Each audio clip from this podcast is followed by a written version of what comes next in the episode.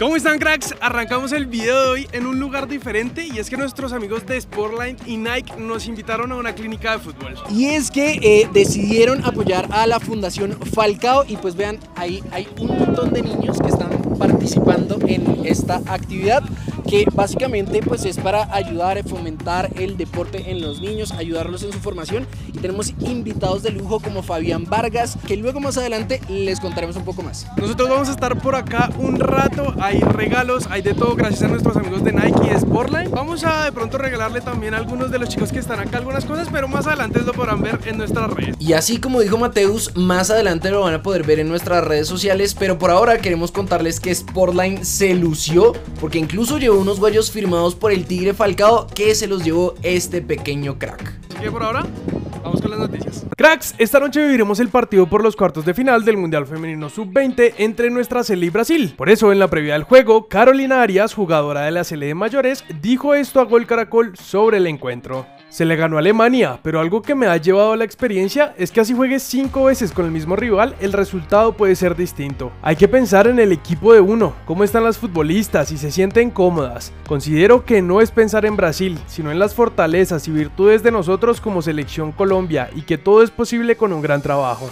Por otro lado, Erlinda Alegría, mamá de Linda Caicedo, habló en Caracol Radio sobre la infancia de una de las referentes de nuestra sele. Nosotros la vimos a ella cuando jugó el pony fútbol en Medellín, quedó de goleadora a los 10 años y desde ese momento era una niña diferente. A los 14 que disputó profesional con América, a ella no la metieron en el primer tiempo, a los 10 minutos la metieron y a los 5 minutos hizo el primer gol. Ese gol me impactó porque estaba jugando con niñas más grandes. Cracks, esta noche apoyemos todos a nuestra serie para lograr lo que sería un triunfo histórico, avanzando a semifinales de un mundial. Les recordamos que el partido arranca a las 9 de la noche, hora Colombia. Pasamos con los partidos de los nuestros hoy en Europa, arrancando en Inglaterra, donde aunque el Hull City salió goleado, Oscar Estupiñán marcó doblete en el segundo tiempo. Jefferson Lerma jugó todo el partido en la derrota del Bournemouth ante el Arsenal en su partido 150 con el club. Davinson tuvo un buen encuentro jugando los 90 minutos en la victoria por la mínima de los Spurs contra Wolves. Además, Yacer Asprilla jugó 80 minutos en el empate a ceros del Watford ante el Preston. Otro de los nuestros con minutos fue Iber Machado, que además marcó en la goleada del Lens 4-1 ante Mónaco. También en Francia, Luis Suárez sumó minutos con el Marsella, entrando de cambio al 54 y al 82, cuando las cosas estaban empatadas a 1, guerreó una pelota en el área que tras cabecear la tocó un defensa y entró en el arco del Nantes para darle la victoria al equipo de Lucho. En Bélgica, Daniel Muñoz y Carlos Cuesta fueron titulares con el Genk en la victoria de su equipo. Mateo Uribe fue titular y marcó de penalti el segundo gol del Porto que ganó 3-0 al Sporting. Kevin Agudelo jugó 90 minutos en la derrota del Spezia ante el Inter y finalmente Alfredo Morelos solo estuvo 13 minutos en cancha con el Rangers. El Búfalo fue suplente e ingresó al minuto 65, pero fue expulsado al 78 por un fuerte golpe a un rival. Por lo que aunque estaba volviendo a coger ritmo tras su lesión, ahora se tendrá que perder por lo menos el próximo partido por la roja directa que recibió.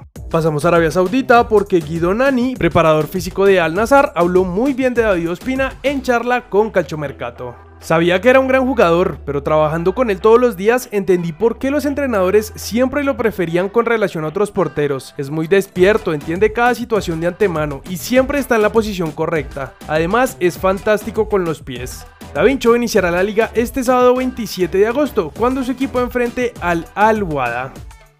Cracks, ayer inició la fecha 8 de nuestra liga con la victoria de Envigado 2-1 contra Bucaramanga y un partidazo lleno de goles entre Alianza Petrolera y Deportivo Cali que terminó 4-4. Terminando el partido, Teo Gutiérrez recibió un fuerte golpe en la cabeza que le causó la pérdida del conocimiento. Y aunque muchos nos llevamos un buen susto, el médico del Cali habló con Gol Caracol sobre su estado de salud actual y dijo...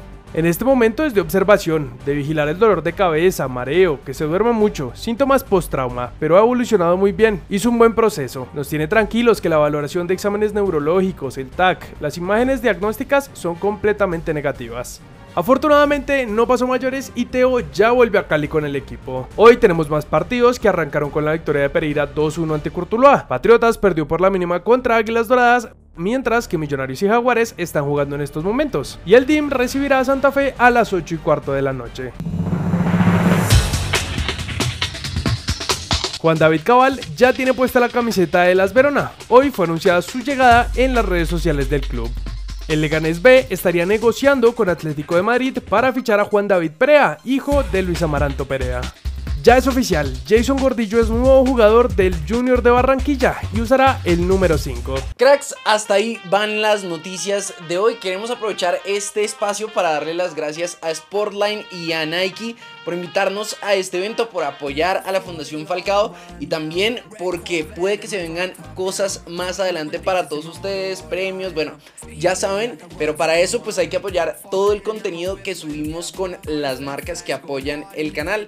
Así que bueno, vamos a estar muy pendientes leyéndolos y atentos a todas las cosas que tengan por decirnos. Ya saben que cada cosa que hagan la valoramos un montón y ayuda para seguir creciendo como esta comunidad de cracks. En unos minutos más empieza el partido de nuestra selección femenina sub-20 por el Mundial contra Brasil. Así que atentos, no se lo pierdan. Y en TikTok eh, vamos a estar subiendo un resumen de todo lo que pasó. Así que no siendo más, nosotros nos vemos en el siguiente video.